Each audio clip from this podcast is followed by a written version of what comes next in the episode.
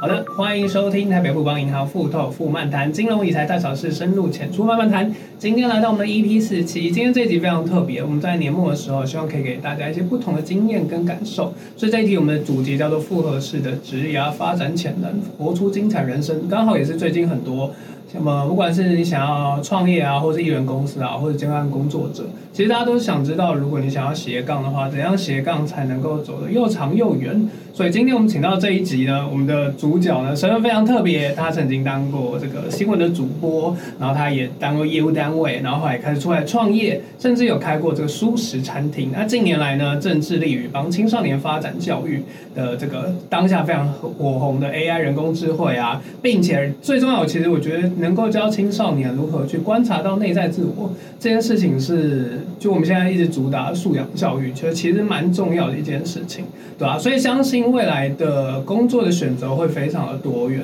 那我觉得越是多元的可能性，你越要有一个非常明确的一个方向，才不会迷失了道路。所以今天我们请到我们是中视新闻前主播，我们的江宜奋。我们的一二二一青社会的执行长，我们的宜奋姐来跟我分享，尤其是这个呃职场小资族怎样可以靠热情来创业之外，你还需要具备哪些功能，并且呢，我们的感恩节快要到了，所以我们也想跟大家聊点软性的话题，让这个未来的国家的主人翁，或是你们家的你不知道怎样跟他相处的青少年，让我们可以透过今天的节目，能够对他们有更多的了解。让我们欢迎，Hello，政委好，大家好，Hello，、嗯、我是一粉。二声那个字基本上大家都会念错，所以我非常我自己在当主播的时候都会 都会念错。OK，好哟，大家记得是二声，对二声，山西临汾以及汾酒这样。OK，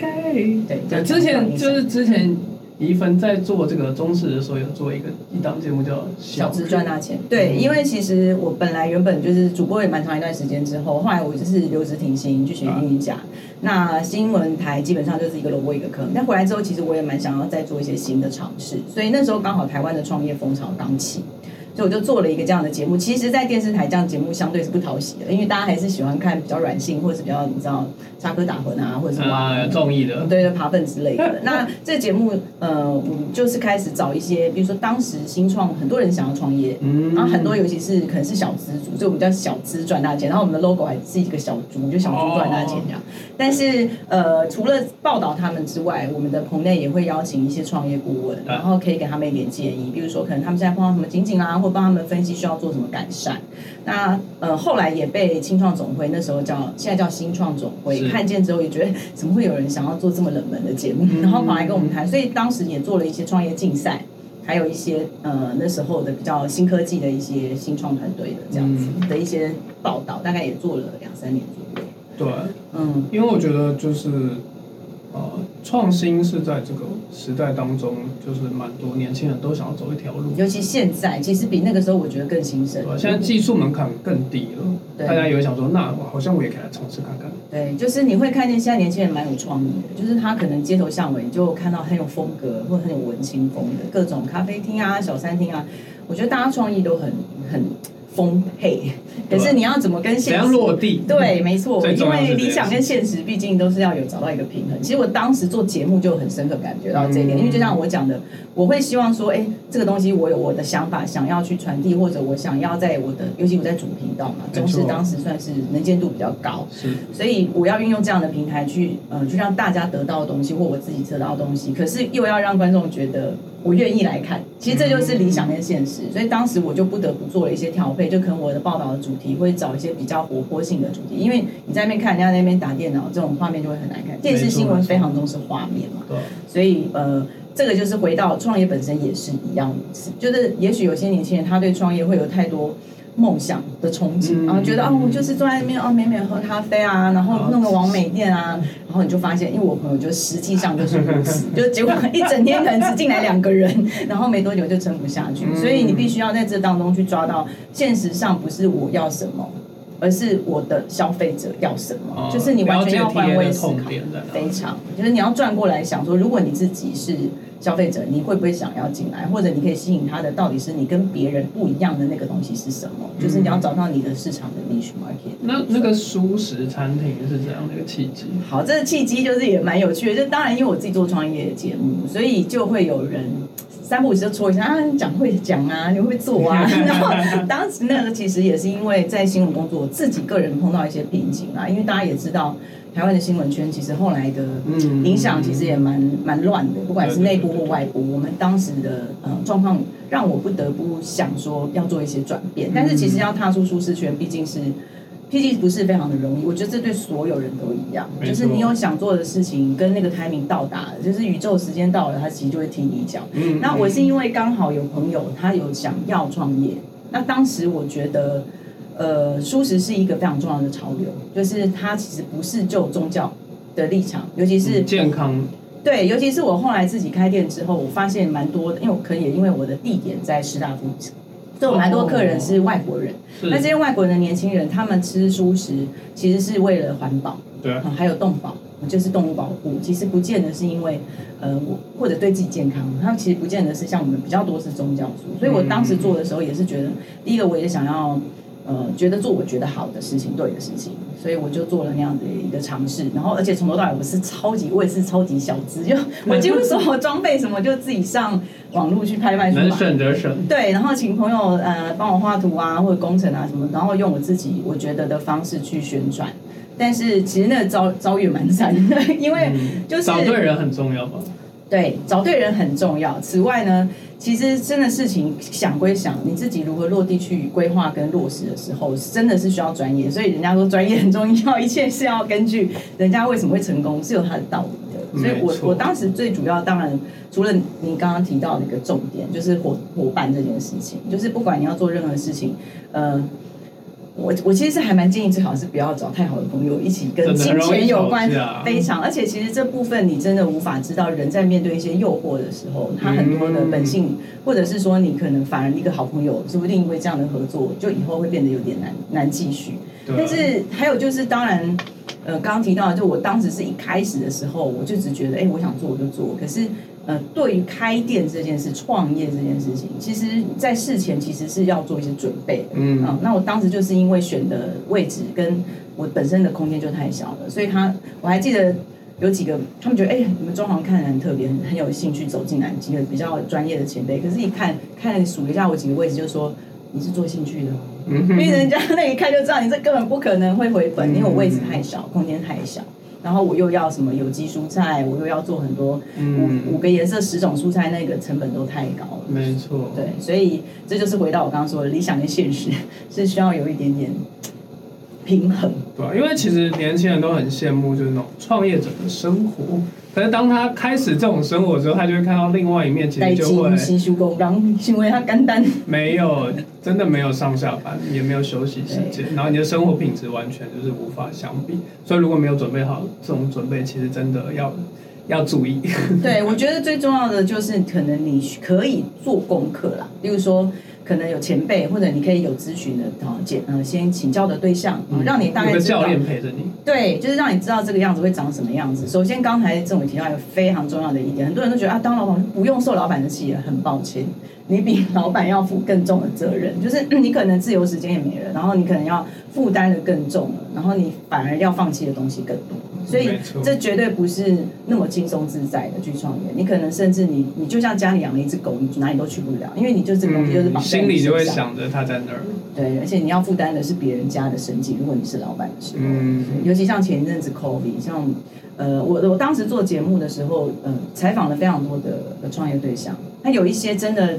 呃，一路到现在越来越成功，有的当然可能就阵亡在半路。没错。但是那个一路都成功的老板，他要付出的代价是 COVID 的时候，这个我这个朋友他也是做餐厅的，他当时是简直真的快撑不下去，因为完全没有生意，也没办法开门。嗯。可是他就坚持着，我就是不要让我的员工也因此失业。可是他咬牙撑，换了一个商业模式，反而现在哇风生水起，然后越开越多，所以。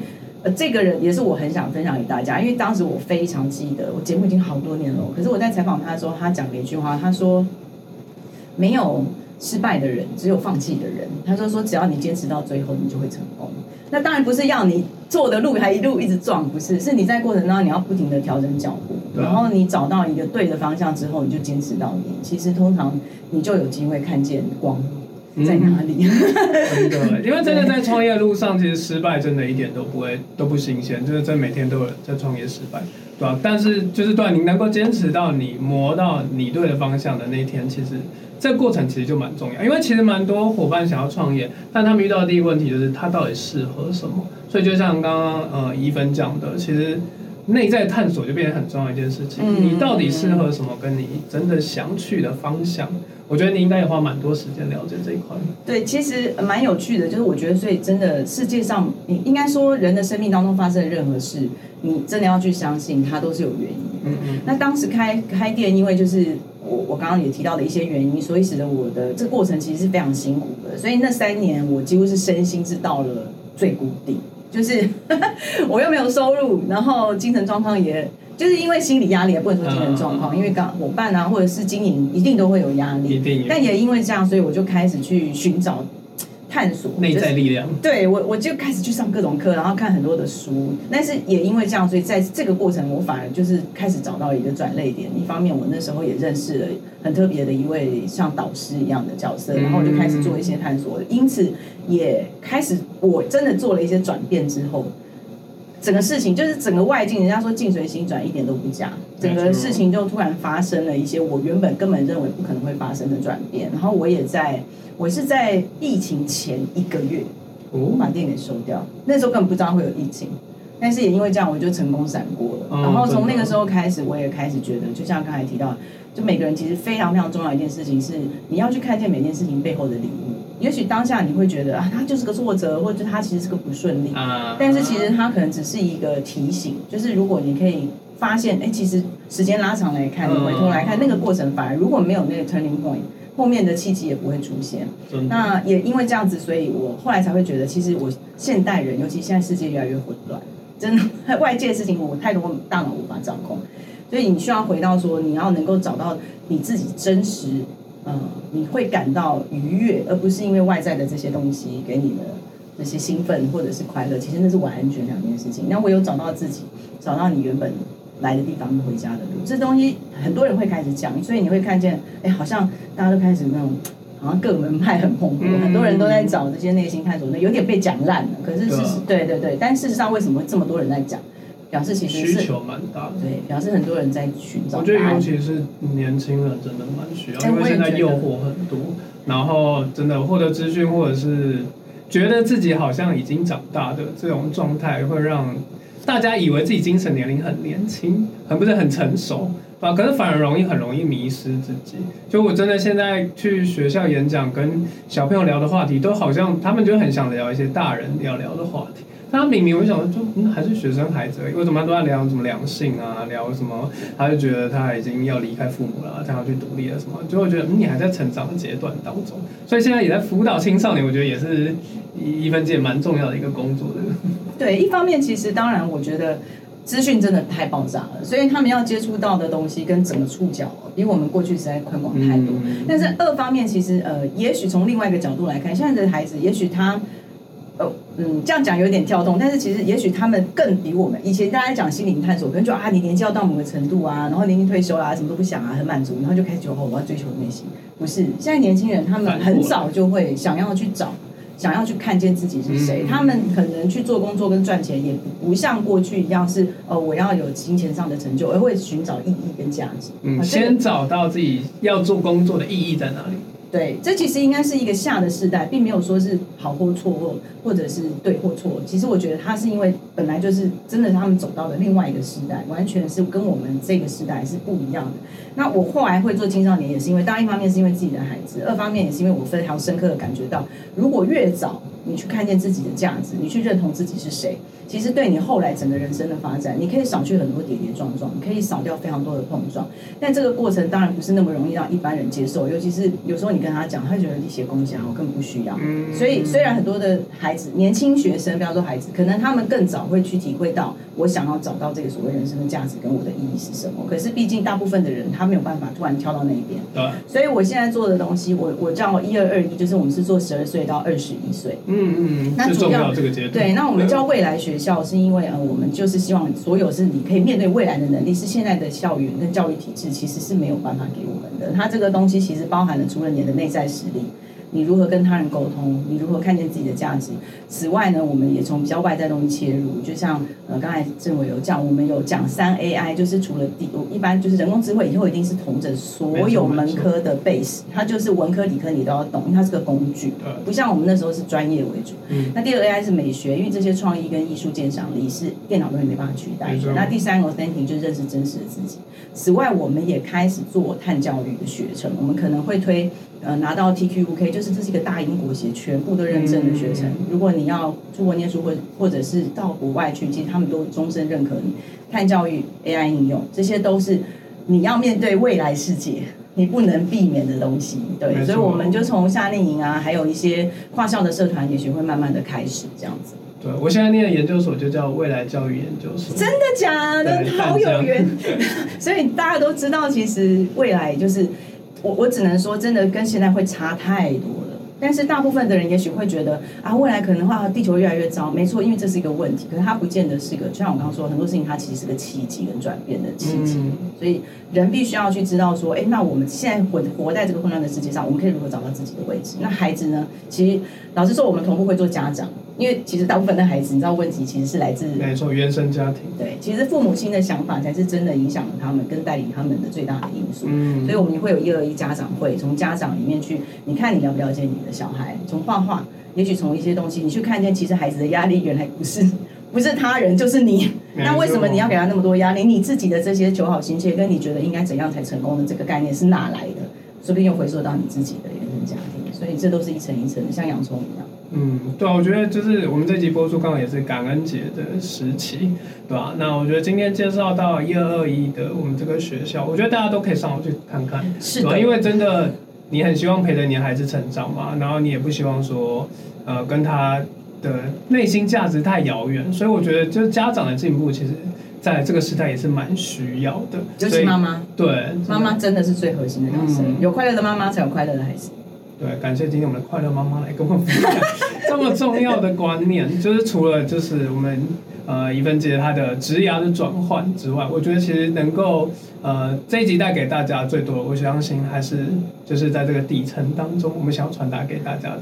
对，你刚刚讲快乐的妈妈，其实就回到感恩节你讲的是，其实要快乐非常简单。说真的，我们有时候也会跟朋友说一个简，如果他真的在一个很。很糟的状态之下，你知道很多外境我们无法掌控，那就从一点一点的小事开始做。你每天找一件你觉得你很感谢，写个感恩日记之类的。对，其实也许只是前面的人过去，然后帮你 hold 了一下门。可是如果你可以看见，其实你生活当中拥有很多东西，宇宙是这样的。你感谢他，他就给你更多；你对他抱怨，他会给你更多的惩罚。因为他就是一个，其实整个宇宙是个能量意识体嘛，所以他就像个镜子一样，他不断投射你丢给他的东西。所以当你感恩，你感恩他人。就像以前的人，他们去拜拜是谢天呢，是谢谢宇宙，这这是这一个季节给我丰收，而不是哦，拜托你给我健康多钱。